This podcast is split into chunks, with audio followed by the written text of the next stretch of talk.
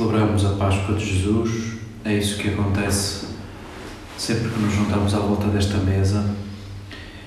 E também podíamos definir Páscoa de Jesus como a passagem do seu corpo ao nosso.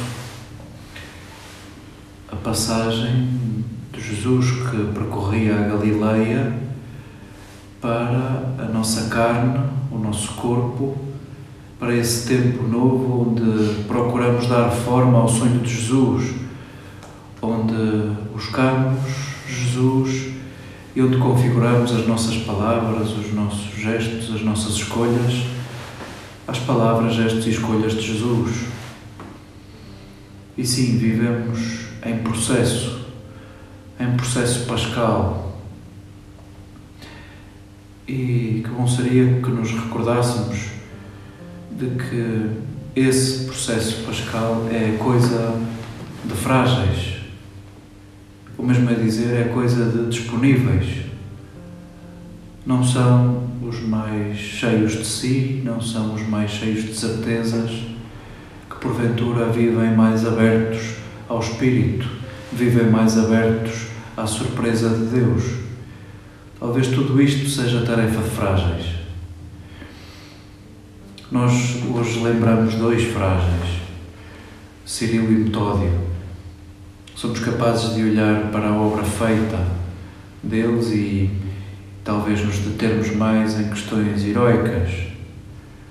Mas a verdade é que seria muito importante que hoje olhássemos para eles como dois feitos de nós, dois feitos do mesmo corpo que nós, da mesma carne que nós, dois frágeis inquietos, inquietos para cuidar de quem era preciso cuidar frágil não é uma opção, nós não temos uma característica de sermos frágeis. A fragilidade é aquilo que nos constitui, é a nossa estrutura. E frágil, fragilidade e fragmento partilham o mesmo radical. Nós somos os fragmentados. Nós, pela nossa condição de seres humanos, experimentamos a fragilidade, experimentamos a fragmentação não por escolha, não por opção. Uma notícia é capaz de fragmentar-nos. A perda de quem amamos, as nossas frustrações, as nossas lutas, tanta coisa que contribui para a experiência de fragmentação. E porque somos fragmentados, porque somos frágeis, a tarefa a nossa vida inteira é de recolher de recolher e de colar, o mesmo é dizer, de unificar. A tarefa dos frágeis é unificar, se quiséssemos, é não deixar nada nem ninguém para trás. Foi isso que inquietou Paulo e Barnabé. Apresentaram o sonho de Jesus aos primeiros destinatários que estavam pouco incomodados, estavam cheios das suas certezas de quem eram os eleitos de Deus e por isso estavam pouco disponíveis à mensagem de Barnabé e Paulo.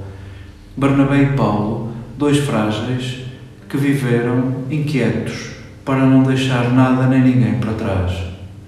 Assim Cirilo, assim Metódio e assim cada um dos nossos nomes. Nós somos frágeis, inquietos, com a missão de não deixar nada nem ninguém para trás com a missão de recolhermos, de cuidarmos e com isso unificarmos. Qual é a pista que nos vem do Evangelho para esse trabalho dos frágeis, para o trabalho dos cuidadores, dos unificadores? Jesus pede-nos o vazio, o vazio. E nós assustamos porque associamos o vazio ao nada e, e nada paralisa-nos. Mas se quiséssemos respirar fundo, o amor é da ordem do vazio. Nós não conseguimos acolher ninguém numa casa cheia.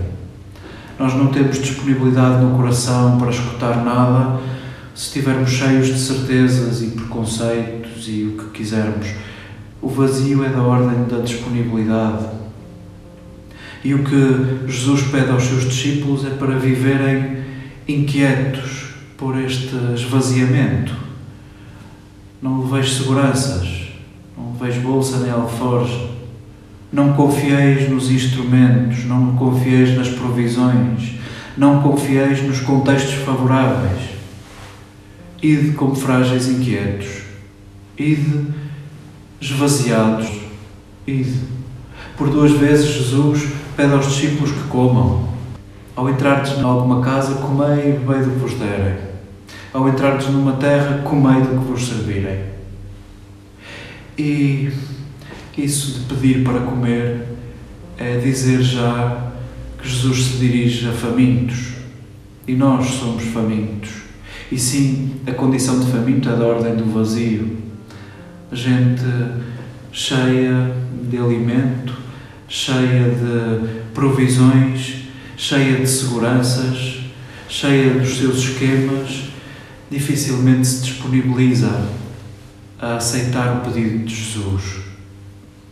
Nós estamos inscritos nesta cadeia de frágeis inquietos, assim como Barnabé e Paulo, assim como Cirilo e Metódio, assim também nós somos convidados no dia de hoje ah, na nossa fome, na nossa pequenez, na nossa fragilidade, a identificarmos o que está a perder-se, o que está partido, o que no meu mais próximo pode ser junto, pode ser unificado. Esse será o nosso trabalho, o trabalho de cada dia, o trabalho dos frágeis e inquietos, para que nada nem ninguém fique para trás.